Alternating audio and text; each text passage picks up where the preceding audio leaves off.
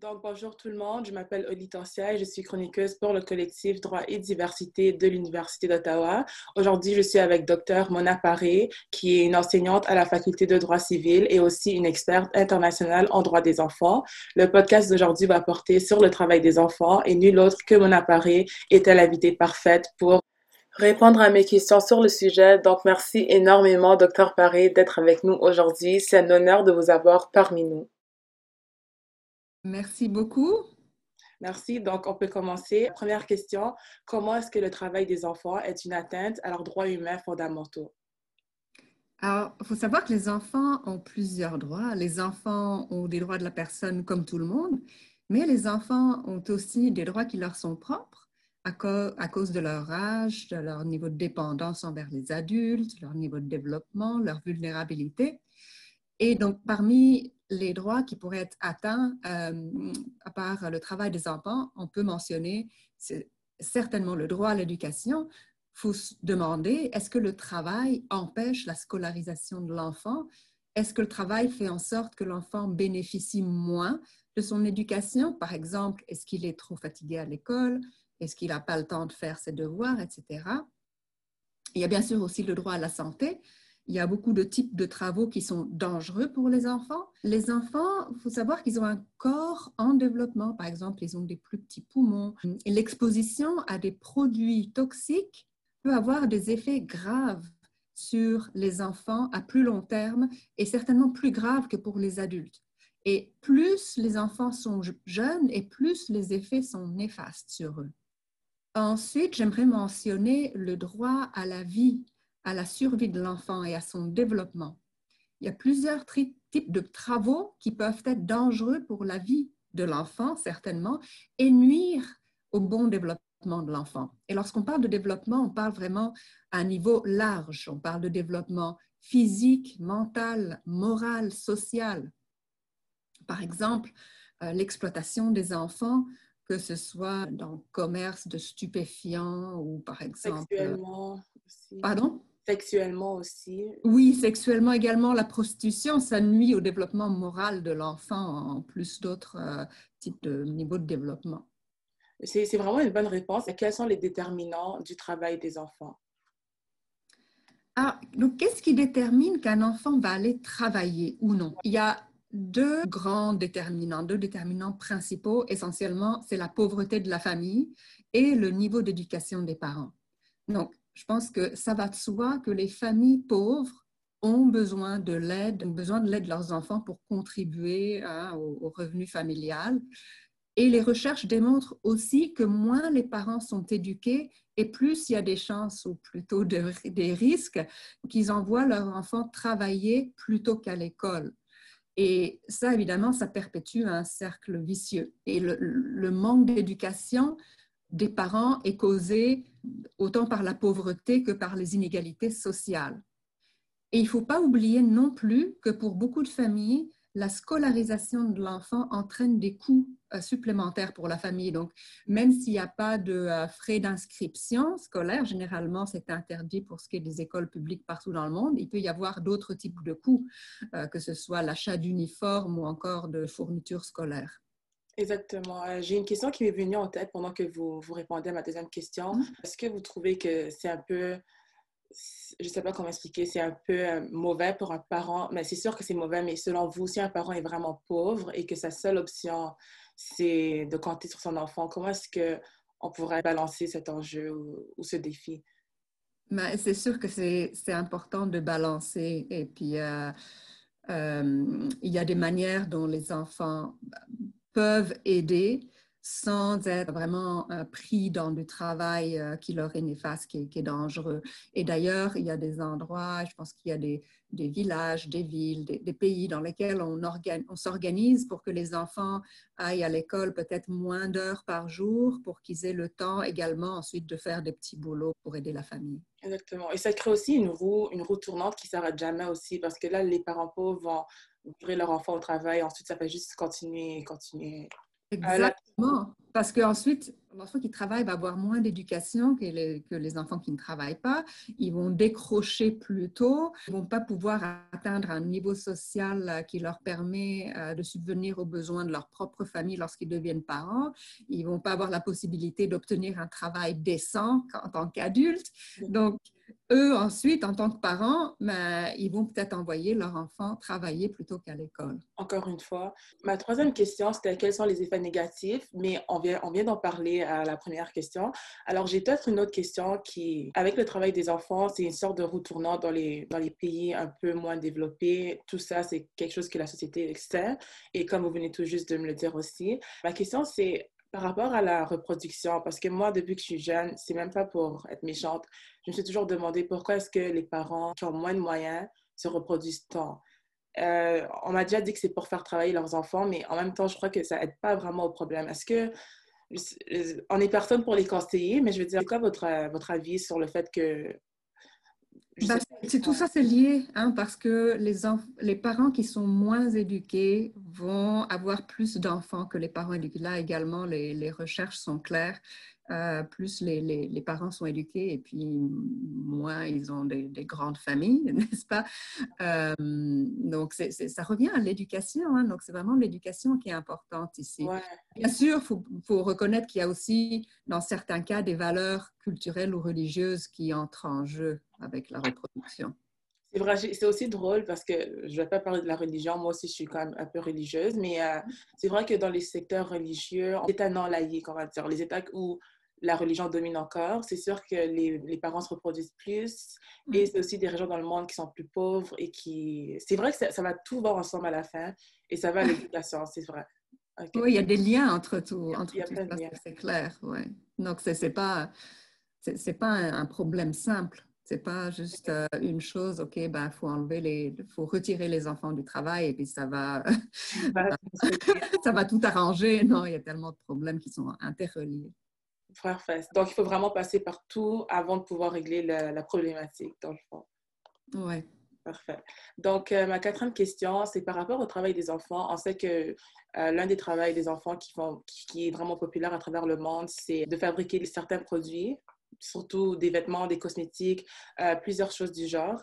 Et euh, parmi les marques qui puisent sur le travail des enfants, euh, il y a Apple, Adidas, Nike, Tommy Hilfiger, Polo Ralph Lauren, H&M et beaucoup, beaucoup plus que je ne vais pas nommer parce qu'on ne va jamais terminer. Selon vous, est-ce que la consommation de ce genre de marques qui puise sur le travail des enfants et qui va offrir notre support au travail des enfants à des conditions inhumaines? Euh, peut-être que oui, euh, indirectement, je, je, dirais quand même pas n'achetez rien, euh, mais il faut être des consommateurs consciencieux, c'est être au courant d'où viennent les produits qu'on achète. Ce serait important de savoir est-ce que les compagnies ont un code de responsabilité sociale? Est-ce qu'ils le suivent de manière rigoureuse? Il y a beaucoup de grosses compagnies comme ça qui ont adopté des codes de conduite de responsabilité sociale, mais ils n'ont aucun mécanisme de surveillance, de, suivi. Ça fait des beaux mots euh, qui leur donnent une bonne image.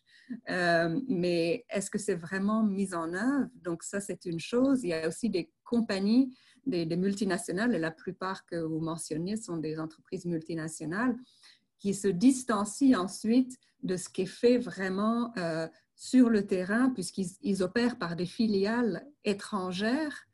Euh, et est-ce que les, multinationales ont mis en place un, système pour s'assurer que les filiales respectent leurs normes?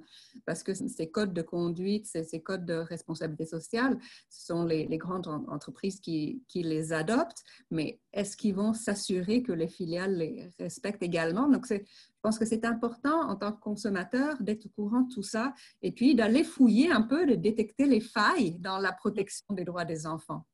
Mais c'est vraiment bien dit. Aussi, euh, je trouve que, comme vous avez dit, les filiales, il y en a tellement à travers le monde que c'est un peu plus difficile. On dirait que plus une compagnie est grande, je ne vais pas dire plus elle veut du profit, mais plus elle est grande, c'est sûr qu'elle a, réussi à arriver à ce stade-là parce qu'elle a eu beaucoup de profit. Et c'est sûr que pour avoir beaucoup de profit, surtout quand ça vient aux vêtements, je crois que c'est parce que dans certaines filiales, ou peut-être même toutes les filiales, c'est sûr qu'il y a des droits humains qui sont qui, sont brimés. Ben, c'est, ma, c'est mon opinion sur l'industrie de la mode, mais je ne sais pas, est-ce que c'est vraiment comme ça? Est-ce que c'est possible pour une compagnie de, de, de réussir au niveau international avec plein de profits sans brimer les droits humains, selon vous? Une compagnie de vêtements ou de cosmétiques? Oui, c'est possible et ça devrait être le cas. C'est reconnu maintenant en, droit international, les compagnies ont des responsabilités. Euh, c'est sûr que ce sont les États qui ont des obligations juridiques parce que les États sont des sujets de droit international alors que les compagnies ne le sont pas. Donc, les compagnies ont un rôle important également. Et puis, toute la société civile, en fait, on a des responsabilités. C'est reconnu dans la Déclaration universelle des droits de l'homme. La Convention de l'ONU sur les droits de l'enfant reconnaît des responsabilités. Mais pour ce qui est des, encore des, des entreprises, il y a un groupe de travail à l'ONU qui travaille sur un, un, traité qui porte sur les activités des entreprises commerciales. Oh, wow! Euh, oui, ce, ce, traité concerne les responsabilités des entreprises, donc détaille les responsabilités des entreprises, mais aussi les obligations juridiques des États. Parce que, que les États peuvent faire beaucoup de choses ils peuvent justement réglementer les activités des compagnies, peuvent s'assurer que les entreprises respectent les droits de la personne reconnus au niveau international et s'assurer également qu'il y a des, des, recours pour les victimes de violations par les actions des entreprises. C'est vraiment un bon point que vous soulevez. Est-ce que vous direz alors que c'est plus aux, aux États de réglementer les activités des compagnies pour s'assurer que tout se passe dans le bon déroulement du respect des droits humains? Okay. Oui, et puis ensuite, il faut, il faut qu'il y ait des mécanismes de, de suivi de, ça pour s'assurer que les, les, compagnies respectent euh, ces réglementations. Oui. Parfait, merci beaucoup. Euh, cinquième question. Des recherches menées en 2016 ont relevé que plus de 1200 entreprises opérant au Canada sont connues pour importer des marchandises à haut risque d'être produites par un enfant ou par le travail forcé. Ce qui est encore pire, mais ça va ensemble de toute manière. Qu'est-ce qu'on peut faire en tant que société canadienne pour combattre la problématique du travail des enfants? Vous venez de répondre à travers votre dernière réponse, mais est-ce que vous avez un peu plus de conseils à nous donner? Je pense que ce qui est important, c'est la sensibilisation du public. Hein. On le fait chacun de différentes manières. Moi, je le fais dans mes cours, d'autres le font à travers les médias sociaux, en bloguant, autre chose. On peut écrire aux compagnies elles-mêmes qui sont impliquées, leur demander quelle est leur stratégie pour l'élimination du travail néfaste des enfants. On peut écrire aux parlementaires au Canada pour les sensibiliser à ces questions et surtout en lien là avec que je mentionnais le développement du, du traité. Donc, on espère qu'une fois que le traité sera adopté, que le Canada le ratifiera. Et puis pour ça, il faut que les, les parlementaires et le gouvernement soient sensibilisés à ces questions. C'est bien dit. C'est vrai qu'en tant que société, c'est sûr qu'on a une, une, part à jouer dedans. Moi aussi, je crois aussi que si, par exemple, on commence à devenir plus soucieux de là où viennent nos produits, c'est sûr que les, les, compagnies, les grandes compagnies pourront voir leurs produits, ben, leurs revenus baisser. Et ça mm. pourrait mmh. peut-être comme ils vont peut-être comprendre, ils vont peut-être faire un effort pour pouvoir re, rehausser leurs profits, ça c'est sûr aussi. Je crois qu'il faudrait vraiment que les gens se mobilisent au point où les compagnies comme Nike subissent comme un déclin annuel. Non, mais je crois que c'est ça qui fera vraiment qu'ils vont se dire, OK, wow, il faut qu'on fasse quelque chose parce que le peuple est fâché. Oui, c'est ça, c'est ça. Et malheureusement, souvent, il faut une, une grosse crise, quelque chose de qui se ouais. passe pour qu'ensuite euh, les gens se mobilisent. Exactement. Mais, mais c'est ça, c'est à travers la sensibilisation que cette crise, comme vous avez dit, c'est vraiment à travers la sensibilisation que cette crise pourra naître. Alors, c'est vrai que c'est vraiment la solution. C'est aussi ce que je me dis. Comme, comme j'étudie en droit, mais moi, ce que j'aime, c'est vraiment le journalisme parce que je me dis que de, de ce que j'ai vu, je crois que c'est vraiment, il faut vraiment parler des, des enjeux de la société, il faut les dénoncer pour qu'on puisse, comme tous ensemble, les combattre. Ouais. Oui, ah, c'est une bonne chose. Mmh. Parfait, merci. Sixième question. Grâce au programme international pour l'élimination du travail des enfants, IPEC, 1992, des centaines de milliers d'enfants ont été soit retirés du travail et ont obtenu de meilleures opportunités ou ont été protégés d'avoir à travailler tout court. Selon vous, le travail des enfants sera-t-il aboli un jour ou le travail forcé? Qu'est-ce que vous croyez de... de... Oui, bah, là, j'aimerais bien re, re revenir un peu sur quelque chose dont on a déjà un peu parlé, c'est important de faire une distinction entre le travail léger et le travail dangereux pour les enfants. Okay. Parce qu'il y a des formes de travail qui ne sont pas nécessairement néfastes pour les enfants. L'enfant, il peut être fier d'aider sa famille. Le travail peut lui donner un sens de responsabilité, un sens d'accomplissement. Mais c'est important que le travail ne nuise pas à sa santé, n'affecte pas son éducation. Donc, on peut très bien imaginer un enfant qui aide un peu avec l'entreprise familiale ou les travaux agricoles, ou encore qui a un petit emploi après l'école ou les fins de semaine. Et ce genre de travail, ça peut être très bien, tu culturellement acceptable et aussi valorisant pour l'enfant. Et c'est important aussi de souvenir que l'enfance, c'est pas quelque chose d'homogène à travers le monde et on ne peut pas appliquer les mêmes, tu sais, nos standards occidentaux partout dans le monde. C'est important de noter, il y a certains, certaines régions et surtout en Afrique où les travailleurs se sont organisés. On a un mouvement africain des enfants et jeunes travailleurs et pour exiger le droit à un travail décent, les meilleures conditions de travail, le droit de recevoir une formation pour apprendre un métier. Et je pense que ce sont des points très importants lorsqu'on parle d'abolition du travail des enfants. C'est que le plus important, peut-être, c'est que les enfants, lorsqu'ils travaillent, ils sont souvent exploités. Ils sont moins bien payés que les adultes. Ils sont maltraités. Et donc, il faudrait d'abord s'assurer que leurs conditions de travail sont aussi bonnes ou de préférence meilleures que celles des adultes lorsque les enfants doivent travailler. C'est bien dit, ouais. Mais je crois qu'il faudra plus de, peut-être, de firmes d'enquête ou que les États mettent plus de, de pouvoir d'enquête sur les usines et tout, faire plus d'inspections. C'est peut-être mieux régulariser tout ça pour que les employeurs commencent à avoir plus peur. Parce que je me dis que... Meilleure réglementation. Ouais, exactement, parce que je me dis que si les employeurs, comme un grand nombre d'employeurs s'en sortent, c'est que quelque part, il y a une lacune. Les États doivent, devraient plus, mais certains États, c'est sûr qu'il y en a plus que d'autres, mais ils devraient plus s'impliquer dans les réglementations et les enquêtes sur le travail des enfants. Mais c'est aussi plus difficile dans les pays moins développés. C'est là qu'il y a le plus de travail des enfants, mais c'est aussi là que les États sont la plupart du temps corrompus, selon moi et, et ce que j'ai vu aussi. Alors, ça, je me dis, comment est-ce qu'on va faire, comment dire, dans les pays, on va dire, euh, je, vais les cibler, parce que c'est aussi vrai, les pays africains asiatiques, par exemple. Dans ce genre de pays, comment est-ce qu'on peut euh, espérer de meilleures conditions? Est-ce qu'il faut de la pression des États, par exemple, européens et américains? Est-ce qu'on a un rôle en tant que société occidentale de, de pousser sur les pays du tiers-monde un peu pour expliquer ce que je veux dire, mais... Oui, je comprends. C'est difficile déjà au, niveau de la réglementation au niveau local. Parce que lorsqu'il y a une réglementation, généralement, ça va juste s'appliquer à certains secteurs, ça va s'appliquer au secteur public, aux entreprises, mais qu'est-ce qu'on fait de tout le secteur informel?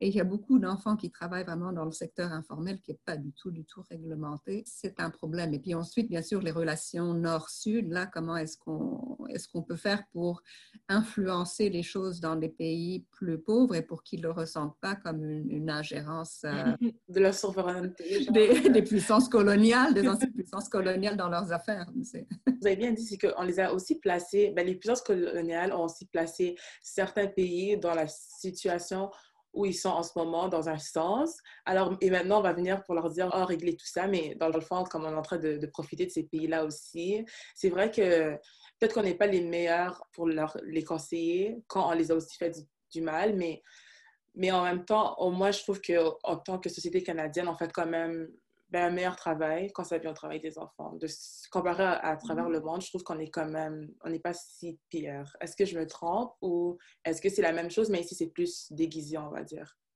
Pour ce qui est du travail des enfants? au Canada. De manière un peu plus globale. Au niveau international, il y a un consensus entier sur l'importance d'éradiquer le travail dangereux pour les enfants. On a la convention de l'OIT, l'Organisation internationale du travail, numéro 182 euh, qui concerne les pires formes de travail des enfants. Et c'est oh, une, convention, ouais, une convention qui a été ratifiée par tous les États membres de l'OIT. Donc, il y a vraiment un grand consensus international sur ça, sur les formes de travaux non susceptibles hein, de nuire à la, la sécurité de l'enfant. Oui, c'est ça. Euh, mais ensuite, pour les autres formes de travail, il n'y a pas ce même consensus. Une autre convention, c'est la convention numéro 138, encore de l'OIT, euh, qui porte sur l'âge minimum au travail c'est un traité qui était adopté au début des années 1970 et vraiment qui en demande trop aux États, si on pense les années 70, qui demandait que l'âge minimum au travail ne soit pas inférieur à l'âge obligatoire de scolarisation, que ce soit pas inférieur à 15 ans. 15 ans, c'est vieux dans beaucoup de sociétés. Ouais adolescents. ça, on ne considère même pas les adolescents comme des enfants. Lorsqu'on parle des droits de l'enfant, dans beaucoup de contextes, on imagine des, petits-enfants. Alors que lorsqu'on parle de droits, de droits de l'enfant au international, c'est vraiment les moins de 18 ans. Mais dans beaucoup de contextes, euh, il faut faire une distinction entre les, les, enfants et les adolescents. Et le Canada, je pense qu'il y a que seulement, il y a peut-être deux ou trois ans que le Canada a ratifié cette convention sur l'âge minimum. Mais justement parce qu'il y avait tellement de différences entre les provinces sur euh, l'âge minimum au travail pour les enfants. Il y a des provinces où l'âge minimum était fixé à 14 ans, donc en dessous de la norme internationale. Il y en a d'autres où c'était à 16 ans ou 18 ans. Et en plus de ça, dans certaines provinces, on n'incluait pas toutes les formes de travail. Donc, l'enfant qui va aider euh, les parents dans le restaurant familial, là, ce n'est pas compté. Je crois que ça passe tant que ce n'est pas dangereux. Je crois que c'est vrai que quand je pense au travail des enfants, je pense aussi au travail, comme vous avez dit, aux, conditions dangereuses. C'est mm-hmm. surtout à ça que je réfère. Et c'est vrai que dans ma tête, j'imagine pas des adolescents, j'oublie toujours, comme je pense toujours à des, des enfants de 5, 7 ans, j'oublie même ceux de 12. Mais ben l'image que j'ai dans ma tête, c'était vraiment des enfants de 5-6 ans dans les mines. C'est ça, c'est ce qu'on imagine. C'est les, les, les, enfants dans les mines ou alors les enfants en train de, de, porter des grosses, euh, des gros sacs, des, des, conditions vraiment de travail très difficiles, physiquement difficiles également. C'est ça qu'on s'imagine et je pense que ça, c'est sûr. Il faut tendre à éradiquer le travail qui est dangereux, même dangereux pour les adolescents, euh, mais surtout aussi le travail des jeunes enfants. Je pense qu'il ne devrait y avoir aucune raison pour un enfant de 5 ans d'aller travailler. Surtout que leur consentement aussi, ça c'est l'autre chose, c'est que je sais qu'il y a des adultes qui ont des, des, emplois dangereux. Pour moi, juste être pompier, c'est dangereux, c'est sûr. Mais je veux dire qu'un un enfant, on ne peut pas vraiment dire que son consentement est vraiment libre, éclairé, parce que je crois que à, leur âge, ils peuvent pas, ils peuvent pas vraiment, ils peuvent pas vraiment savoir dans quoi ils s'embarquent, même si des fois ils croient qu'ils ont consenti. C'est un peu comme les attouchements sexuels pour sur un mineur. C'est pour ce genre de raison-là qu'il y, a ces règles, parce que des fois, quand on est plus jeune, on ne sait pas vraiment dans quoi on s'embarque. Alors, je crois que c'est pour ça qu'il faut aussi les protéger, surtout des travaux dangereux, parce que normalement, un adulte, il sait dans quoi il s'embarque. Il accepte plus qu'un enfant de travailler dans des conditions dangereuses. Tandis que l'enfant, il, connaît moins le risque et il comprend moins les enjeux. Par rapport à ça, j'avais une question. Est-ce que, je ne sais pas si c'est vrai, mais j'ai l'impression qu'il y a aussi des familles peut-être qui envoient leurs enfants travailler, mais qu'eux, ils ne travaillent pas. C'est la dernière question, mais je crois qu'elle est, elle est quand même importante. Est-ce que ce, ce, phénomène arrive? Des familles où ils vont envoyer leurs enfants travailler, mais les parents vont rester à la maison? Alors, c'est vraiment dans des cas exceptionnels et ah, les parents ne sont pas capables de travailler à cause de handicap ou ce, genre de choses. Je veux dire, il y a des conditions terribles où les parents, justement, sont malades ou doivent rester à la maison handicapés ou, malades, vont envoyer leur enfant à la rue, tu sais, chercher euh, ce qu'ils peuvent trouver. Ce sont des, des, cas où les parents ne peuvent pas travailler. Je ne pense pas avoir entendu parler, lu de, de cas où les parents exploiteraient leurs enfants pour que eux n'aient pas à aller travailler. J'imagine que ça peut exister, mais ça m'a l'air assez horrible comme idée. Euh, oui, mais il y, a des parents qui exploitent leurs enfants, ça c'est clair aussi. C'est ça que j'allais demander. Donc, normalement, quand un enfant travaille, c'est que ses parents aussi travaillent et c'est vraiment pour aider la famille. En général, c'est pas pour exploiter l'enfant. Donc, il faut qu'on abandonne la vision du fait que les enfants qui travaillent viennent de familles mauvaises. Parce que je crois que quand on voit un enfant au travail, on va se dire, oh, comment leurs parents les laissent faire ça, c'est sûr. Si on voit une mm. vidéo de sensibilisation, on va se dire, mais où sont les parents, où sont les parents? C'est ce que les gens se demandent. Mais la vérité, c'est que les parents ont juste pas le choix. La plupart du temps, c'est n'ont pas le choix, pas non plus la valeur de l'éducation. Si eux n'ont pas été à l'école, peut-être qu'ils ne voient pas trop à quoi ça peut mener, peut-être que c'est vu comme une perte de temps et de ressources. Ils ne comprennent pas le choix, dans le fond. Ils ne comprennent pas mm. le choix qu'ils ont à faire, on va dire. Oui, et donc, au lieu de seulement retirer les enfants du travail, je pense que c'est vraiment important d'apporter une aide aux familles, une aide, une éducation, une sensibilisation. Donc, comment est-ce que les, les familles peuvent s'en sortir sans l'aide de, leurs enfants. Mais je crois qu'une chose, c'était ma dernière question, mais une chose que, que à faire. C'est vrai, je ne suis pas milliardaire, alors je ne peux pas savoir comment mm. eux ils pensent, mais c'est sûr qu'il y a quand même plein de personnes dans ce monde qui détiennent une grande partie de la richesse et qui pourraient régler tellement de problèmes tout en restant hyper milliardaires. je ne vais pas nommer des, des milliardaires, mais on, les mm. connaît tous. Mm. Ils, pourraient genre littéralement sauver une région entière, même aider genre une ville entière à, à remédier au problème. Selon vous, ça c'est une question qui, qui m'intéresse depuis que je suis petite. Pourquoi est-ce que vous croyez qu'il y a comme des milliardaires qui qui aident pas plus que ça dans les enjeux les plus importants de la société, qui selon moi sont le respect des droits humains?